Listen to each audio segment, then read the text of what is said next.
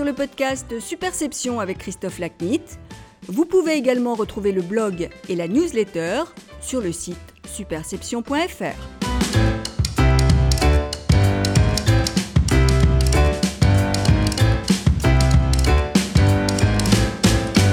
Bonjour, je suis ravi de vous retrouver pour ce nouvel épisode du podcast Superception. Aujourd'hui, mon invité est Christian Deberg, directeur général de l'agence de design Dragon Rouge. Christian et moi nous connaissons depuis une dizaine d'années dans la relation directeur de la com, dirigeant d'agence. J'ai toujours apprécié sa riche vision du design et de son rôle dans l'univers corporate. Christian, bonjour. Merci de participer à cet épisode du podcast Superception. Alors toi, tu as une particularité, pas complètement d'ailleurs étrangère et, on va voir pas du tout étrangère au domaine dans lequel tu évolues aujourd'hui parce que tu es issu d'une grande famille d'architectes, d'une famille de grands architectes d'ailleurs, avec euh, notamment deux grands prix de Rome euh, dans ta famille. Ouais, c'était euh, c'était au 19e siècle, hein, ça, ça, remonte un peu ah loin. oui, bon. C'est à ta vie qu'on va Voilà, on était 1870, 1880. Euh, C'est vrai que je viens d'une famille où traditionnellement, depuis un bout de temps, il y a toujours un architecte ou deux architectes dans chaque génération. Et donc ça a sûrement marqué un tout petit peu euh, ma vie, puisque moi j'ai découvert euh, au milieu de dessins d'architectes qui étaient dans, sur les murs et qui était vraiment très bien fait parce qu'à l'époque on savait super bien dessiner. Aujourd'hui, tous les architectes savent pas exactement bien dessiner, mais à l'époque, il fallait vraiment pouvoir le faire. Et donc, euh, mon père, lui, est au contraire ingénieur, mais j'ai un oncle architecte, et chaque génération a eu, euh, en effet, ses, architectes dans le temps. Euh, mon père, lui, dirige le bureau de calcul de structure chez Dassault Aviation et a fait des avions et a fait des bateaux aussi avec Tabarly, les bateaux qui volent et tout ce truc-là. Donc, j'étais dans un univers un peu un peu créatif autour euh, autour des objets et de la technologie. Et, et, euh, et je voyais que l'architecte avait du mal à vivre en France. Et je me suis dit, euh, je vais essayer plutôt prendre le sujet de de l'esthétique par l'angle du business et de l'entreprise. Et donc, j'ai décidé de faire une école de commerce à la sortie d'école. Le SC Rouen. Exactement, qui a changé de nom entre temps, qui est passé Néoma, mais à l'époque, voilà, ça s'appelait ESC Rouen. Dans la famille, même, ça s'appelait Sub de Rouen. Et alors, donc, comment tu as pu, euh, dans cette école, effectivement très orientée business, euh, garder cette flamme pour euh, l'architecture, le design, peut-être de manière plus générale? Alors, bah, à l'époque, on était 1900, je vais dire, 84-85. Euh, à l'école, on, on, apprend à un moment des, le marketing et dans le marketing, il y a une filière pub. Voilà, donc c'était plus les choses qui m'intéressaient et en fait, en, en tournant à l'époque les pages des guides stratégie sur lesquels les agences de pub se présentaient, j'ai découvert qu'il y avait une section design en même temps à côté. Il y avait quelques agences à l'époque et le début du design en France, c'est euh, Lonsdal 1960 et ensuite Carré Noir 1970 et quelques agences étaient apparues donc dans les années 70-80 et j'ai pu faire mon stage de fin d'études chez Lonsdal. Donc qui était la première vraie agence de design en France qui est née en 1961. Donc du coup, grande chance pour toi de pouvoir euh, rejoindre dès la fin de tes études le domaine qui te passionnait. Exactement. J'ai fait j'ai fait un stage de six mois là-bas et j'ai été embauché à la sortie. Euh, j'ai même été payé par mon service unitaire pour revenir chez Lansdale à la sortie du service unitaire. Voilà. Donc, ça veut dire qu'eux avaient besoin à l'époque de gens qui avaient plus une optique business que, que pure design ou c'était On va dire c'est euh, c'est l'opportunité d'une rencontre où euh, une agence qui était un peu structurée avait euh, bon, une rencontre intéressante avec les deux managers à l'époque et puis ils m'ont dit bah, si tu veux revenir à la fin de ton service unitaire welcome. Donc voilà, j'ai démarré dans l'univers du corporate. En fait, j'ai toujours touché moi qu'à l'univers du corporate et de l'architecture j'ai jamais touché aux marques de grande consommation, plus pris dans l'angle dans du packaging. Voilà. Donc, Donc euh, chez Lansdal, tu vas passer 4 ans, tu vas finir directeur associé, si je dis pas de bêtises, en charge, comme tu disais, du département justement corporate. Exactement, et c'est ce qui a intéressé Dragon Rouge, qui euh, à l'époque était né uniquement des marques de grande consommation et avait gagné ses premiers sujets de corporate avec euh, Roland Garros et Renault en 1989-90 et moi je suis arrivé à l'agence en 91, euh, notamment pour faire une vraie équipe corporate euh, autour euh, et en faire un vrai métier alors que c'était un métier qui était un petit peu mélangé dans, dans le métier historique du consumer. Et donc Dragon Rouge, ça a été fondé quand?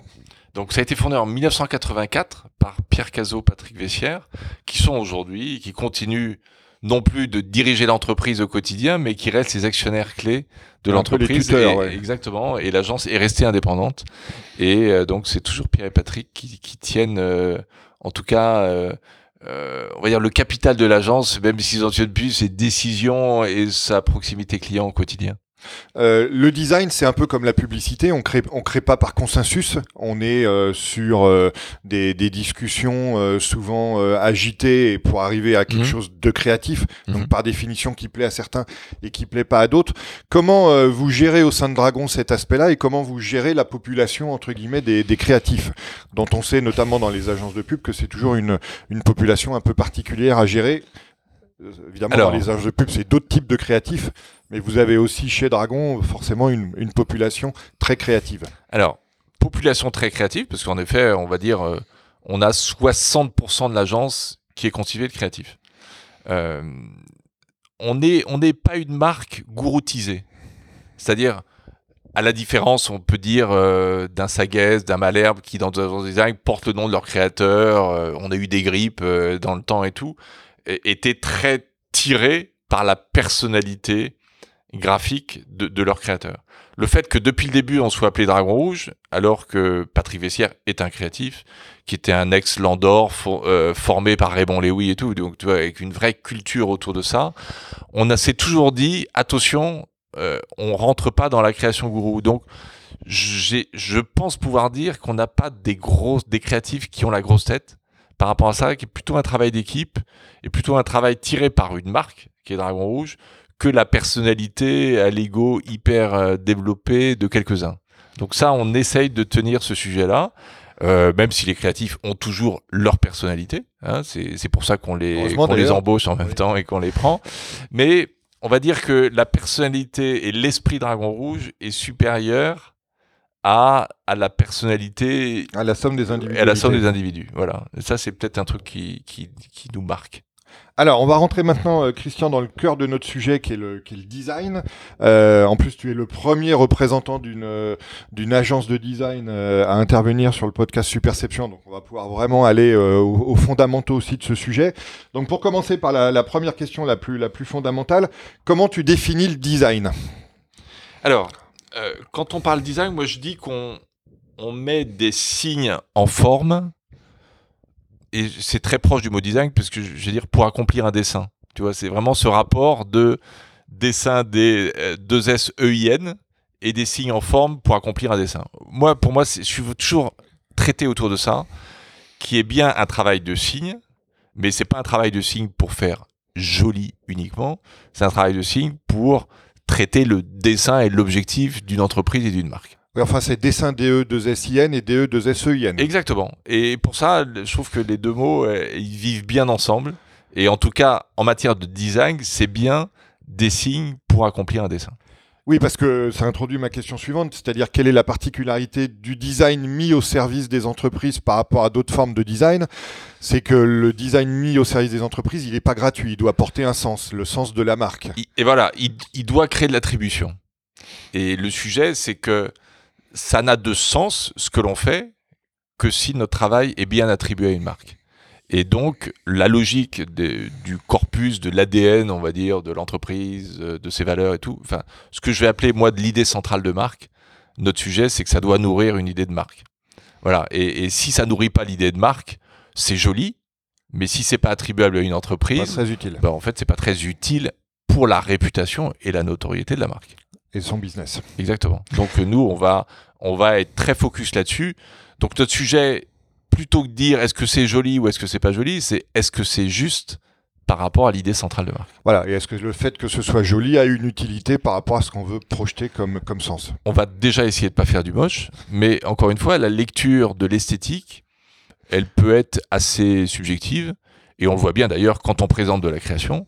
Certains, j'ai souvent des clients qui disent, moi personnellement, je suis pas fan, mais je trouve que c'est juste par rapport à ce qu'on veut dire par la marque. Et quand on a fait, quand on a ce détachement-là, c'est juste. Enfin, c'est bien. Parce que mettre les gens tous d'accord sur une esthétique est pas toujours très facile. Il suffit de regarder euh, dans quel environnement les gens vivent et on ouvre la porte de leur maison et de leur appartement. Bah, dans un comité de direction, les appartements, ils se ressemblent pas. non, non, mais moi qui suis un obsessionnel du sens porté par les marques, c'est là où c'est intéressant, c'est-à-dire que la subjectivité du goût, finalement, est un peu subsumée par le sens que la marque veut donner aux signes qu'elle vous, dont elle vous confie la réalisation. Exactement. Dont, ça veut dire que, et ça fait partie du design, tout vient de l'idée centrale. C'est-à-dire, une marque, c'est vraiment une idée qu'on décide d'incarner dans quelque chose. Et, notre travail, il consiste aussi bien à aller prendre cette idée, à aller la choper, à aller la formuler, et ensuite à vérifier que cette idée, elle est capable de se transformer et de s'incarner dans des signes. Et c'est ce passage-là, et c'est cette, euh, on va dire, c'est cette connexion-là entre l'idée centrale et l'incarnation de l'idée qui est le cœur de notre boulot. Et de votre valeur ajoutée. Exactement. Et puis ensuite, il faut que ça se voit et que ça se déploie, que ça se déploie économiquement avec des coûts euh, au mètre carré quand on fait du retail, des éléments qui sont des coûts supportables. Enfin, après, il y a tout, il y a toute une économie du développement des signes, mais s'il n'y a pas l'idée qui est solide au démarrage, bah, après, on ne se promène que sur l'esthétique. Alors, eh, peut-être on peut prendre un exemple et prendre l'exemple aujourd'hui peut-être le plus visible et le plus connu de vos réalisations, même si les gens savent pas toujours. C'est Dragon Rouge qui est, euh, qui est à l'origine de ce logo. C'est euh, c'est le logo de, de Paris 2024 euh, bah, qui allie le, le, 24 et la Tour Eiffel. Euh, donc, est-ce que tu peux nous expliquer un peu comment ce logo est né et, et quelle est l'idée centrale que vous avez voulu lui faire porter? Alors, ce logo, en fait, on a été retenu par le comité d'organisation sans, que le logo soit là. On a été retenu sur une idée, et, le logo qu'on avait montré à l'époque n'est pas du tout celui qui a été choisi. Le logo qu'on avait, enfin, l'idée qu'on avait était de dire, on doit pouvoir être capable, avec ses mains, de faire le logo. Voilà. Et, on voulait un signe qui soit un signe qui puisse être partagé. Et on le voit d'ailleurs derrière, euh, ça marche parce que j'ai en tête la photo de, euh, Macron avec Tony Estanguet, avec Anne Hidalgo, qui sont tous en train de faire le signe et qui font une chaîne ensemble, hein, avec tout le monde qui tient sa main et qui fait cette forme de la Tour Eiffel. Alors quand ils font ça, ils font pas le 24, mais ils font le signe avec ses mains et en même temps, chacun, en l'ayant vu, est capable sur un paperboard de le redessiner à côté. Donc, qui est de dire, c'est vraiment le signe. Alors, c'est pas toujours très bien exprimé, mais on a des photos de des petits films de Anne Hidalgo qui le dessinent, tout comme ça, mais qui est vraiment cet esprit-là, qui est de dire, il est suffisamment universel pour chacun puisse le dessiner.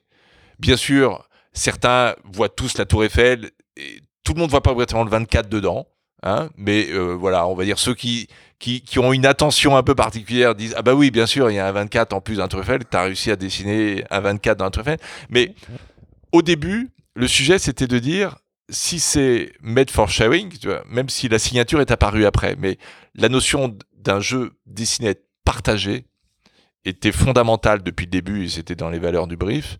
Et ce sujet du partage, nous on l'a dit, bah, si c'est partagé, on doit être capable de se le passer avec les mains. Et ça, c'était l'idée. Mais au début, c'était pas ça. Le logo initial était très différent, ouais. ouais. Mais c'était un, c'était, c'était un signe de main. D'accord. Voilà. Et pour des raisons, en fait, ce signe de main, quand on est passé à un moment d'un pays à l'autre, on s'est aperçu que dans certains pays, il pouvait avoir des connotations qui étaient pas géniales, alors que dans nos cultures à nous, ça marchait. Et donc, on est allé euh, s'extirper un tout petit peu, mais on l'a refait. Oui, puis exactement vous êtes allé vers quelque chose d'encore plus universel. Exact. Quoi de plus universel que la Tour Eiffel? N'oublions pas que c'est un logo de candidature. Donc, ce logo, il va mourir.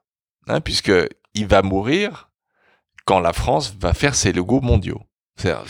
le logo Paris 2024 est un logo qui va disparaître avec maintenant la fin du statut de ville candidate et pour passer en mode Jeux Olympiques, comme pour tous les Jeux Olympiques. Hein. Donc euh, ce logo il va mourir ah et il va il va être remplacé et c'est pour ça c'est un vrai boulot parce que ben, il y a à nouveau une consultation qui va s'ouvrir par le logo des Jeux qui qui est plus mondial, c'est-à-dire que notre logo il est un petit peu auto-centré sur Paris la Tour Eiffel. Ouais ouais ouais bien sûr. Hein et, euh, et, on va devoir faire, nous j'espère, mais peut-être que d'autres vont faire, un logo qui va être le Paris 2024 mondiale. Quelles sont les qualités euh, nécessaires pour être un bon designer dans un univers de marque Encore une fois, versus un designer euh, dans un univers qu'on aurait qualifié tout à l'heure de gratuit? Alors, le sujet, c'est d'aller transformer une, strat, une stratégie de design en un signe. Euh, et, en amont, une stratégie d'entreprise en stratégie design. Voilà. Donc, alors, on va dire que ça, c'est bien toujours un tandem entre des consultants et des designers. Hein, c'est pas le designer qui fait tout. Et le consultant, certains, dans certaines agences, on va dire, euh, c'est du planning stratégique. Euh, on, a, on, a, on a bien toujours cette logique à un moment d'un tandem entre quelqu'un qui a bien compris l'entreprise et son idée et quelqu'un qui réussit à bien illustrer ça de temps en temps, on a des stratégies qui sont pas très fonctionnelles, c'est-à-dire qui sont très belles stratégiquement parlant, mais qu'on a du mal à précipiter dans du design. C'est-à-dire à, en faire un truc parfaitement relié. Et ça, c'est le nœud de la guerre. C'est le nerf de la guerre, pardon. Euh, c'est vraiment cette connexion en train de dire mon idée est une idée business et que cette idée business ne reste pas qu'une idée, c'est-à-dire je suis capable de l'incarner. Et, encore une fois, on n'arrive pas à chaque fois de temps en temps, il y a des designs qui est un peu déconnecté de l'idée. Il est joli, mais il n'est pas complètement relié à l'idée. Et euh, on va dire, mais ça, ça sent, ça se sent de l'extérieur. À un moment, on dit waouh. Quand on a le waouh globalement, c'est que ça s'est passé cette connexion là. Mais aller le chercher, c'est un chemin, mais c'est pas obligatoirement le résultat. C'est un process. C'est un process pour essayer. On tend à ça à chaque fois, on n'y arrive pas à chaque fois. Du coup, quelles sont les qualités donc, euh, pour lesquelles vous, à la, recherche desquelles vous êtes quand, vous recrutez ces, ces, consultants ou ces designers? Et peut-être focalisons-nous sur les designers. Alors, il y a. Alors, si je prends un peu le travail de consultant au début, le travail de consultant est quelqu'un qui doit être capable de travailler en entonnoir. Si tu veux, à partir d'une masse d'informations, de réussir à concentrer ce qui va faire l'extrait de l'alcool de l'idée centrale. Tu vois, on, se retrouve avec 90 degrés d'alcool. Tu vois, c'est ça. Et ça, ça c'est plutôt le travail du, du consultant. Et le travail du designer est celui qui réussit à transformer en signe et en signe fédérateur, parce que ça ne doit pas être trop clivant, tout même ce qu'on doit faire, en signe fédérateur l'idée. Et que l'idée, elle transpire. Et, et ça, je peux pas te mettre un mot là-dessus. C'est qu'à un moment, ça se fait ou ça se fait pas. Et à un moment, on dit là, on l'a, ou là, on l'a pas encore. Et celui qui est capable d'aller théoriser ça, il n'existe pas. Parce que, ouais, bien sûr. Parce que, voilà, c'est la magie à un moment de la création qui fait que tu as le truc qui, qui est craqué. Et tu te dis, euh, ça y est, on l'a craqué. Ou on l'a pas encore craqué là-dessus. Je pourrais pas te dire c'est arrivé et voilà la recette du bonheur. Alors, on, parle beaucoup évidemment de design dans la relation des marques avec leur public externe. Le design, on l'a dit, aide à capter l'attention, il aide aussi à, projeter du sens. Quel est, à ton sens, juste sans jeu de mots, le, le rôle du design dans la relation d'une entreprise plus vers l'interne, avec ses collaborateurs? Et quels sont les, projets où vous mettez le design au service de la relation d'une marque avec ses collaborateurs? En moyenne, si le travail n'est pas compris de l'intérieur, il y a peu de chances qu'il soit compris de l'extérieur. Donc de toute façon, le collaborateur, qu'on va dire ambassadeur d'une idée, et de plus en plus aujourd'hui, et de plus en plus aujourd'hui, il est au cœur du dispositif. Et on fait jamais un lancement externe avant d'avoir fait un lancement interne. Et aujourd'hui, il nous est arrivé même, par exemple avec Manutan, de vivre en résidence. C'est-à-dire, on s'est installé dans l'entreprise. Combien et on a six mois. Ah oui. Et on a installé l'entreprise et tous les collaborateurs d'entreprise sont un jour passés dans le studio sur lequel on a raconté, on racontait le process, on les mettait, on les photographiait aussi avec un certain état d'esprit et on est allé rentrer deeply hein, dans, dans, dans ces identités d'entreprise. Donc ça, ça nous arrive de le faire. Alors c'est pas c'est pas systématique, mais encore une fois, on passe beaucoup de temps en workshop, en, en, en co-création. Nous, on pense que si les collaborateurs de l'entreprise ont ont le sentiment, et c'est pas juste un sentiment, une couche de peinture, mais d'avoir participé à l'émergence de l'idée, mieux on se porte. Et, plus, plus l'idée est accrochée, quoi. Voilà, donc c'est vraiment la logique de, euh, de je ressens, je partage l'idée. ça me fait penser, on a, on a bossé il y a deux ans avec un groupe mauricien d'hospitalité, donc d'hôtellerie dans, dans l'océan Indien.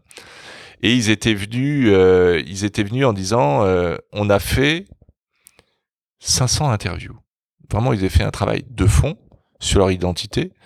Euh, donc c'est un groupe qui possède huit hôtels sur l'île Maurice, donc des gros porteurs. Hein, donc il y a du monde derrière. C'est le premier groupe mauricien d'hospitalité. Et ils étaient arrivés avec, voilà, on a huit valeurs. On avait l'expérience, la convivialité, les valeurs de tout le monde, et sur lequel on dit c'est sympa, mais ça fait pas le job, quoi. Ça fait pas la différence. Et, et on a fait, on a 8. voilà, exactement. Et on a fait un travail de fond avec eux, et progressivement a émergé l'idée de la connexion entre la beauté et la bonté, et qui est de dire en fait la beauté des lieux appelle la bonté des gens articulé autour du caractère mauricien, qui est plutôt un caractère de gentillesse et de bonté. Et, et c'était tout de même l'entreprise qui a démarré le tourisme dans les années 50, donc qui globalement a pris les plus beaux spots de l'île Maurice pour pouvoir le faire. Et, et dès qu'on a commencé à craquer ces idées de qui est devenue l'idée centrale, The Art of Beautiful, et, et, que la beauté, en termes de vision, la beauté des lieux appelle la bonté des, gens, et que le, les collaborateurs sont devenus des artisans. Tu vois, vraiment cette logique de art par rapport à The Art of Beautiful, des artisans de beauté, de bonté et tout. Euh, on, est, on a, euh, j'ai encore souvenir des lancements, des éléments, et je le vois encore euh, dans les communications de Beachcomber, hein, donc cette entreprise mauricienne aujourd'hui, qui, qui n'a pas dévié d'un iota depuis trois ans maintenant de ce discours. C'est écrit dans le rapport annuel, c'est, on, a, on avait fait des gestes de beauté et de bonté qui sont des gestes physiques. On a créé des rituels et tout comme ça. Et on a bien vu que on n'a pas changé leur métier, mais on a changé la façon dont ils regardaient leur métier. Et on a réécrit une histoire, mais qui est maintenant chevillée euh, au, au langage et à la façon d'être de chaque collaborateur là, quand on a fait ça, on se dit, ouais, j'ai bien fait mon métier, quoi, tu vois. Parce que, et la boîte euh, surperforme, en tout cas en termes économiques, marche super bien. Euh, voilà, donc là, là, on se dit, on, il y a une vraie contribution. exactement. On a fait et cette contribution, elle est vraiment partagée. elle vient pas, elle est pas top quoi. Elle est vraiment down top et elle remonte quoi, par, par granularité, capillarité. Comment vous abordez chez Dragon Rouge où vous avez des différences de business chez vos clients extrêmement forte. Vous, euh, vous intervenez, on l'a vu, dans le domaine du sport, euh, les Jeux Olympiques, mais aussi des clubs de foot. Mhm. vous intervenez auprès de marques qui ont besoin de design extrêmement corporate. Et vous intervenez, pour prendre un troisième exemple, dans du retail, des espaces de vente dans des supermarchés, etc. comment vous, vous, vous, gérez ces différences, à la fois culturellement et managérialement? Est-ce que les, les créatifs que vous utilisez sont des créatifs qui font tout de l'espace de vente dans un supermarché à une, à une création super corporate? Est-ce que vous avez des, des spécialisations dans, en, votre sein? et, et, derrière, comment vous gérez la relation avec des clients aussi différents? Alors, les clients sont différents. La nature du travail, on va dire, d'origine est la même, puisque c'est celle qu'on plateforme de marque, c'est bien l'idée centrale de marque qu'on est capable de rendre visible. Mais ensuite, les outils sont différents. C'est-à-dire qu'on a des architectes d'intérieur et on a des graphistes et on a des graphistes qui sont plus articulés sur des sujets de signalétique, et puis on a des concepteurs rédacteurs qui vont travailler sur les mots. Donc on a bien à un moment des logiques et des savoir-faire différents qu'on va organiser en équipe pour livrer un lieu. Donc je livre pas avec les mêmes personnes un lieu que livrer une, une identité corporate. Voilà. Donc ça c'est la capacité d'une agence quand elle est un peu structurée. Nous les équipes c'est 40 personnes sur ces sujets-là ben, avec 40 personnes, on, a l'éventail des savoir-faire. On a des gens qui vont pas faire de la création, qui vont aller faire de l'ergonomie. C'est-à-dire qu'ils vont faire de l'ergonomie, de la manipulation d'un mobilier. Euh, il y a des gens qui vont penser le parcours client. Euh, voilà. Et donc ça, c'est bien une équipe. Et c'est une équipe, euh, un éventail de compétences et de savoir-faire. Et donc, chaque équipe est un peu montée sur mesure par rapport au profil du client qui est en face de nous. Alors, autre euh, question, euh, Christian, on voit de plus en plus se développer aujourd'hui la, notion et la discipline de marketing sensoriel. Euh, est-ce que tu peux nous parler de la relation entre design et alors soit marketing sensoriel, soit ouais, on est sur les des sens? Voilà, on est sur les sens. Donc on a les cinq sens. Donc nous, de façon intégrée à l'agence, alors on va pas toucher au goût, nous dans, dans l'agence. Non, ça c'est vos clients qui touchent. nos clients quand ils font les recettes, mais ça nous arrive par contre de bâtir des recettes avec eux, c'est-à-dire de faire de l'innovation de nouveaux produits avec eux, qui est de dire euh, quand à un moment on est passé, euh, quand on a voulu mettre une bouteille de Perrier sur la table, on voit que Perrier était par exemple une boisson qui était bah, surgazéifiée et qui était bien pour euh, de l'apéro, était bien pour du avant-après, mais pas pour une boisson à table. Ce qui a amené à un moment à faire les Perriers bleus et fines voilà, Ça, c'est des choses qui, qui sont faites à l'agence, par exemple. D'accord. Hein, donc, euh, alors, c'est pas nous tout seuls, hein, mais c'est bien un moment pour élargir la consommation d'une marque. À partir du moment où elle peut tenir la promesse, qui nous fait passer du Perrier vert au Perrier bleu. Donc ça, à un moment, du badois vert au badois rouge. Voilà, et le badois, au contraire, lui, il a fait l'exercice qui est de dire, j'ai besoin d'aller densifier et d'être d'exhauster, et donc ils ont fait le rouge.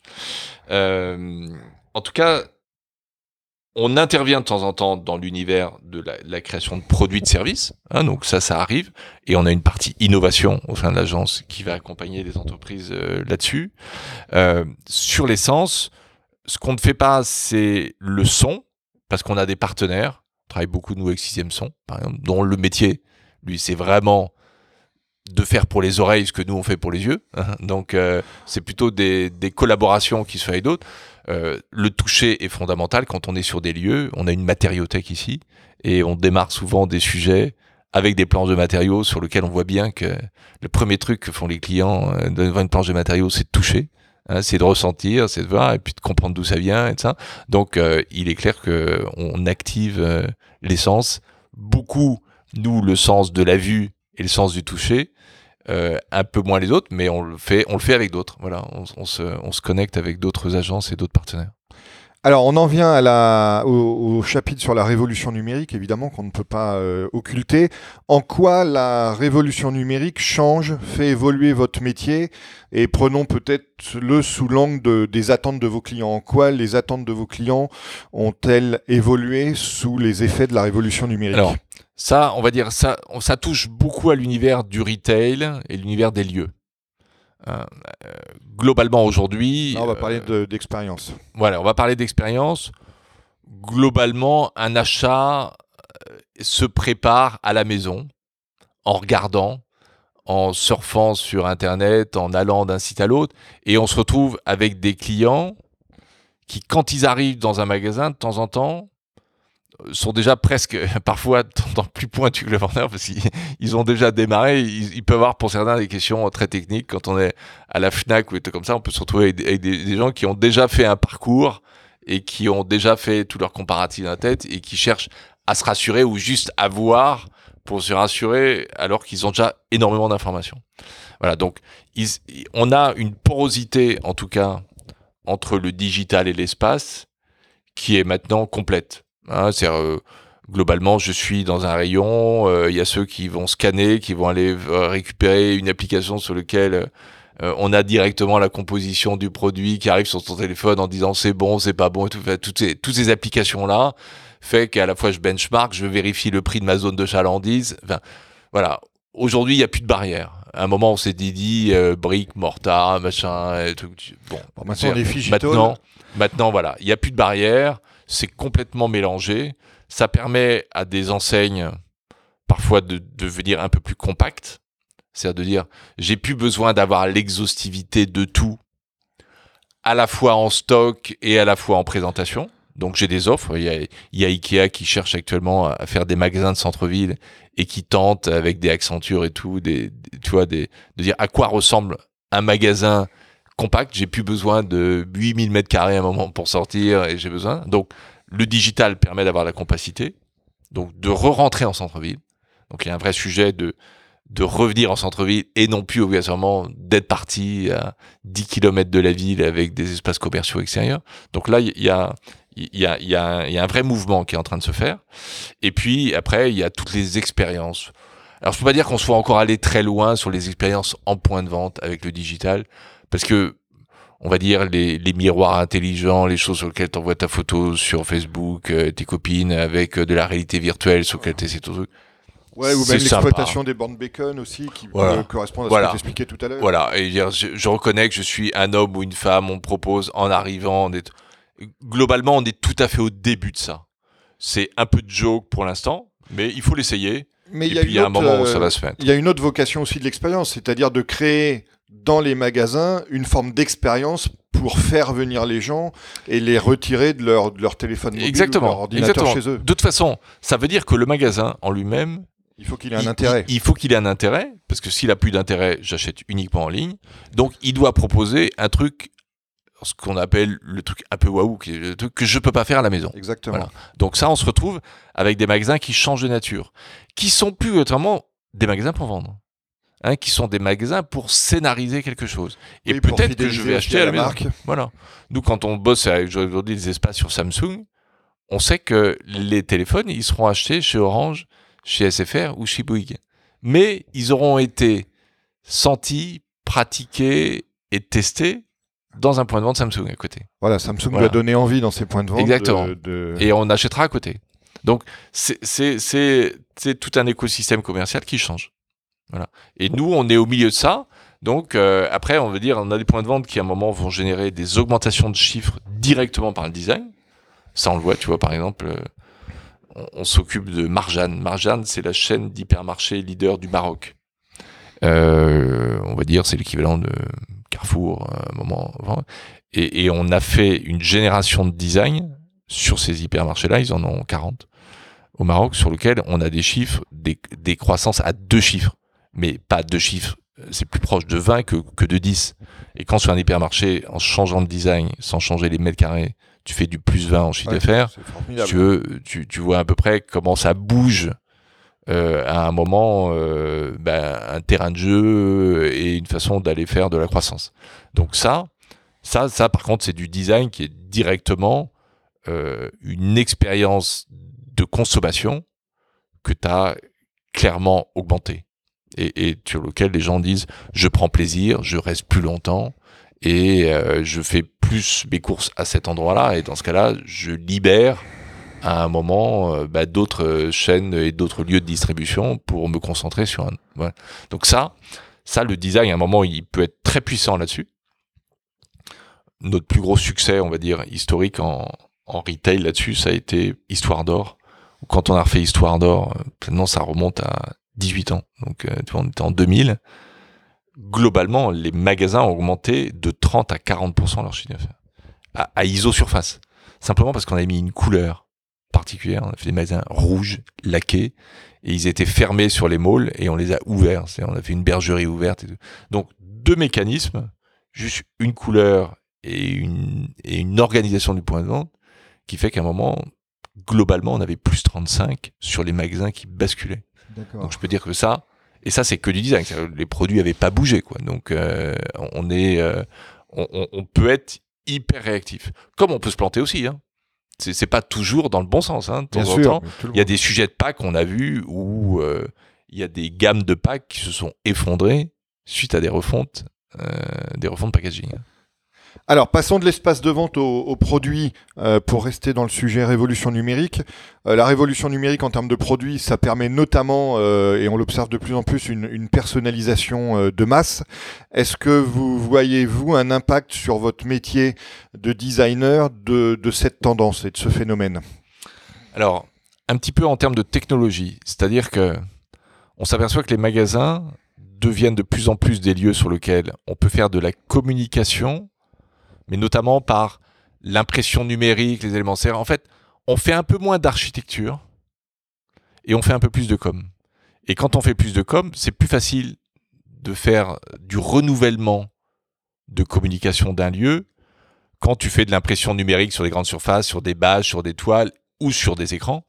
Ça permet au magasin d'être plus réactif à son environnement et moins dans oh là là, ce meuble-là, euh, je l'ai fait, faut que je l'amortisse pour les 8 ans qui viennent et j'y retoucherai pas dans les 8 ans qui viennent. Donc on s'aperçoit qu'on a des magasins qui deviennent beaucoup plus des coques communicantes de marque que de l'architecture et de l'aménagement sur lequel j'ai un effet très particulier. Euh, tu vois, les, gens, ils n'ont pas la culture pour aller démonter le design d'un meuble hein, pour aller le décoder.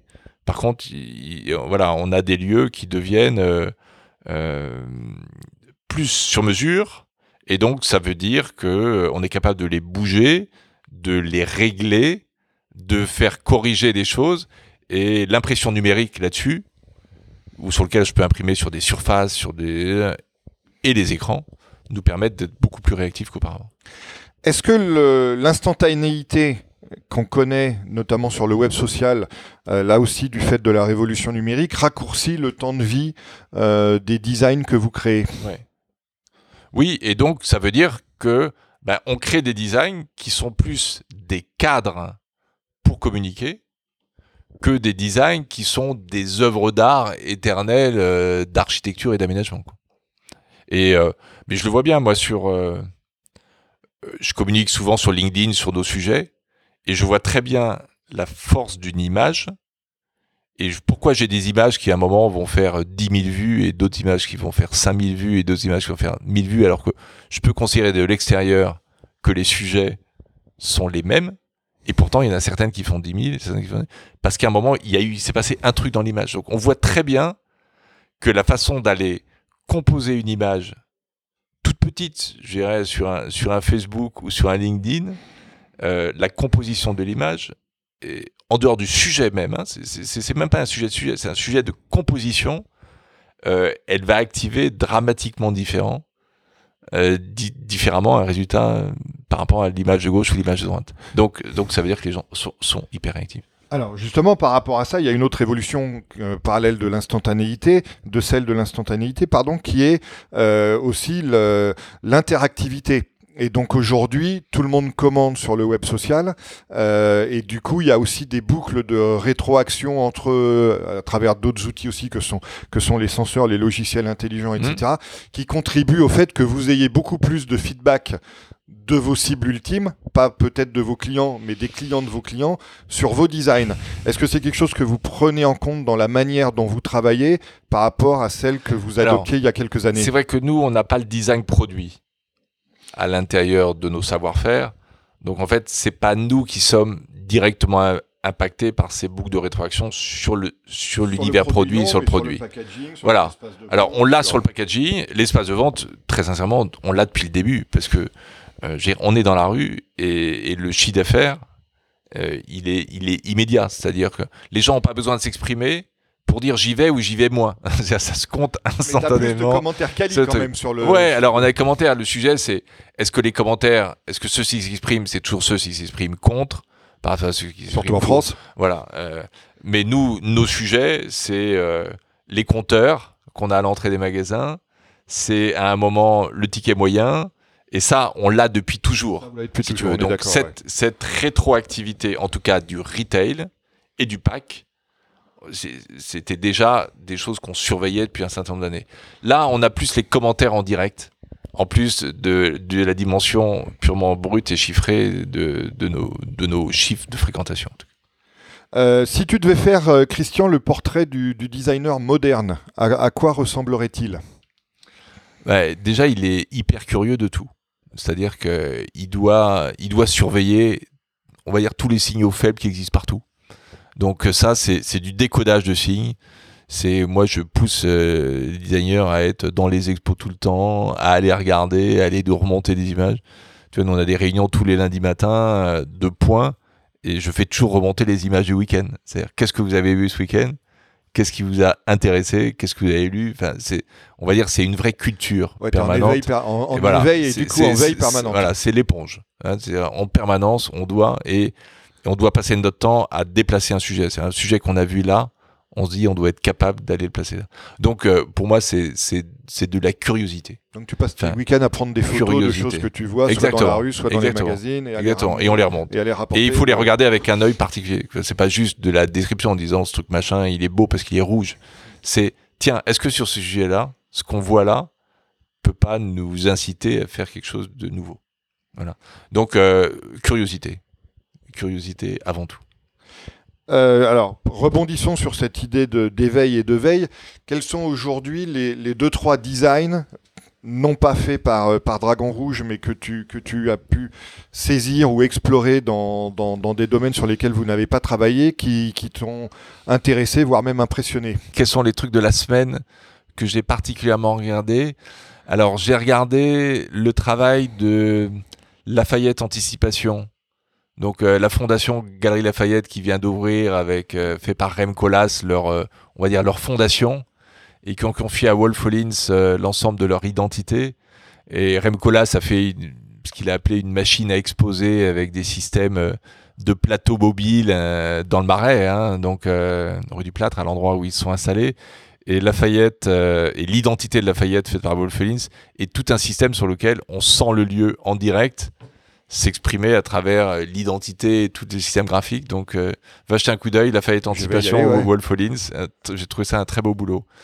Un joli boulot, je trouve, qui vient des US. tout le travail que Century 21, ils viennent de représenter un nouveau, nouveau branding pour la marque franchisée, hein, Century 21 dans le monde vraiment, c'était, on va dire, ils avaient une identité américaine mocharde euh, des années euh, de, la fin, de la fin du 20e et, et ils ont fait un truc, j'ai trouvé avec beaucoup de gueule. Voilà, donc euh, et j'arrive pas, il n'y a pas de crédit d'agent, j'arrive pas à voir qui a fait ça. Je sais pas comment c'est fait, mais ils ont ils ont présenté en animation tout le rebranding. Bon, il faut le temps que ça ensuite arrive, que ça se déploie. On voit que là-dessus, c'est un vrai boulot entre le moment où on annonce son identité et le moment où on la déploie, on voit nous qui passons notre temps à déployer que c'est complexe. Mais je trouve que le, le 21, la façon qu'ils l'ont retravaillé comme euh, les, chiffres d'une adresse, hein, j'habite presque au 21 de, et c'est plus le 21e siècle. C'est, c'est, je trouvais une belle idée, une belle expression. Et donc euh, voilà, ça fait voilà des deux sujets de, de la semaine. Alors, et, pour, et, pour, élargir le sujet sur la durée, quels sont, alors là, chez tes clients ou, ou, dans d'autres marques, euh, y compris dans d'autres dans, dans, pays euh, euh, plus ou moins lointains, quelles sont les marques, à ton avis, qui, sur la durée, ont une, je ne vais pas dire une exploitation, mais une valorisation du design et de la discipline design à leur bénéfice qui, qui oh, Là-dessus, on va dire il y a les on va dire les grandes icônes. Bien sûr que tout le monde va citer Apple parce que euh, la marque elle s'est construite autour de ça et, et, et que ça reste exemplaire. Je à chaque fois après on peut dire c'est trop cher c'est machin c'est tout mais ça reste globalement exemplaire à chaque fois qu'ils sortent euh, un produit même si tous les produits sont pas des succès même si à un moment euh, bah, il faut sortir un téléphone tous les ans et puis il y en a qui on sait bah, voilà parce qu'il faut le sortir donc je trouve que ce que Apple a fait est exemplaire, ce que Dyson fait, pareil, qui est vraiment une entreprise centrée autour du design et qui et, qu'ils euh, l'élargissent avec leurs écoles, avec la formation. C'est un fait que dire. Le, le, design est au cœur de la marque, en tout cas. Le boulot que Volvo fait depuis euh, quelques années, pareil, où ils ont vraiment remis euh, le design en plus de la sécurité, hein, mais qui dire les voitures reprennent maintenant avec un vrai parti pris, euh, un, vrai air de famille et aller remettre l'électricité au cœur du sujet, qui est de dire dorénavant, hein, par rapport à tous les autres, nous on décide dans 4 ans de plus avoir un moteur thermique, mais de ne rouler qu'à l'électrique. Enfin, c'est sacrément courageux, et ça c'est bien par des démarches design complètement intégrées que tu es capable d'aller faire cette révolution-là. Voilà, moi j'y cette remarque. Alors, Christian, euh, comme tu sais, le, podcast Superception se termine toujours par une question d'actualité. Euh, donc toi, euh, on, va, on va rester sur l'actualité de, Dragon Rouge. vous avez gagné récemment le, prix Créativité Icona qui est un prix plutôt orienté signalétique pour un projet que vous avez fait avec Europcar, qui est un projet mondial. Donc on n'a pas parlé encore de signalétique dans les dimensions design qu'on a, qu'on a évoquées au cours de notre conversation. Donc raconte-nous un peu les, enjeux et les défis de créer une signalétique mondiale pour une marque aussi évidemment visible et, aussi euh, euh, vécue par, ses clients au quotidien. Ouais. Alors, c'est vrai que Europcar vit aujourd'hui euh, la révolution numérique de, plein fouet. Hein. Globalement, auparavant, ben, on passait un coup de fil et puis on réservait une voiture. Là, euh, ben, on est sur son application, on a on, fait sa réservation sur son application, on arrive dans la station et on arrive tous ensemble. Hein, globalement, le train se déverse, l'avion se déverse au même endroit et tout le monde se retrouve au même endroit et faisant la queue. Donc c'est des lieux identifiés souvent comme du painful. C'est le stress de la location. Hein, c'est est-ce que je vais pas me planter avec ma voiture? Euh, Est-ce que je suis bien assuré? Qu'est-ce qui se passe? Je vais conduire une voiture que j'ai pas l'habitude de conduire. C'est on est dans un univers qui est le, le, summum du stress.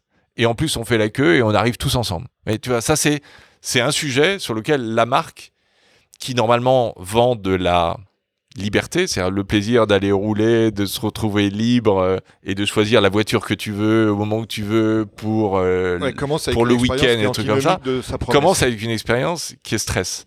Donc on a fait tout un travail qui est de dire comment je suis capable d'aller gommer le maximum le painful. Hein, par rapport à ça, dans, dans la gestion des files d'attente, comment en anticipant au maximum sur l'application, je suis capable de passer moins de temps. Donc notre sujet, c'est de passer moins de temps dans les lieux. Et, probablement qu'à terme, le sujet, c'est de faire disparaître les lieux. Tu vois, c'est que les comptoirs n'existent plus et que, comme ça existe sur certaines marques aux États-Unis, tu as un QR code euh, sur ton téléphone ah qui permet d'ouvrir la voiture. Et ouvrir la voiture, on a juste à montrer son driving license et son, son permis de conduire à la sortie et ce qu'on a. Voilà. Ce que hein, Exactement. Voilà ce qu'on qu'on a sur DS Fidelity, enfin sur sur sur des sur des produits sur lesquels le digital va complètement transformer le point de vue. Mais en même temps, il faut qu'à côté de ça, la marque, elle va logiquement disparaître un tout petit peu au ça, parce que les comptoirs vont disparaître, des éléments. Donc, il faut redonner de la visibilité au lieu sur lequel euh, les voitures sont garées, sur lequel il y a une expérience qui se passe. Et donc, on déplace les façons de travailler, les façons de vivre. Donc, accompagner des marques comme ça, euh, qui travaillent sur la mobilité, qui est vraiment un enjeu euh, sur lequel on achète globalement, on va, de moins en moins acheter la propriété des choses et on va acheter de plus en plus leur usage. Pour nous, est un travail intéressant. Et le premier travail qu'on a fait sur Opcar, qui, est le début d'une opération, est un travail de déstress. C'est-à-dire, essayons d'avoir les signes les plus doux, les plus cool, euh, de gommer ces gros comptoirs euh, aluminium sur lesquels on était tous rangés les uns derrière les autres. Essayons d'avoir un peu de douceur et tout. C'est un travail qu'on est allé remettre dans une logique un peu du feel like home euh, dans les stations. Et progressivement derrière, ces stations, dans les années qui viennent, vont aussi se réduire pour se rapprocher des parkings, avec les lieux où sont garées les voitures. Et dans ce cas-là, on va déplacer ces sujets-là. Et est-ce que le fait que ce soit un projet mondial dans un domaine, la signalétique, qui est évidemment euh, sujet à, des différences culturelles, vous a posé un, problème particulier? Euh, Déjà, c'est rare de travailler sur des marques mondiales en signalétique. Hein, les, seuls qu'on voit souvent, c'est l'industrie automobile qui réussit à tenir à peu près des signes mondiaux. L'industrie pétrolière, et encore une fois, on peut dire d'un pays à l'autre, ça, change. Il n'y a pas un design mondial. Donc, de pouvoir de temps en temps sur des réseaux toucher à la signalétique internationale est un, sujet intéressant. Alors après, on peut pas dire qu'on a fait une signalétique euh, sur laquelle on est allé deeply euh, comprendre ce que vivent les Portugais par rapport à ce que vivent les Espagnols, mais on, s'était bien, on avait bien démarré des études mené par chaque pays sur cette logique du stress, quoi. Et, ça, euh, le stress, en fait, il, est commun. Je veux dire, il, est, il est pas plus allemand ou plus français et tout comme ça. il est humain. Donc euh, là, on a vraiment pu traiter ce sujet de façon transversale. Bon, eh ben écoute, c'est sur cette euh, conclusion euh, liée, liée, à l'humain que euh, nous allons terminer euh, notre conversation à laquelle je te remercie, Christian, d'avoir participé. Merci, Christophe. Merci d'avoir suivi cet épisode du podcast Superception. Vous pouvez également retrouver le blog et la newsletter sur le site superception.fr.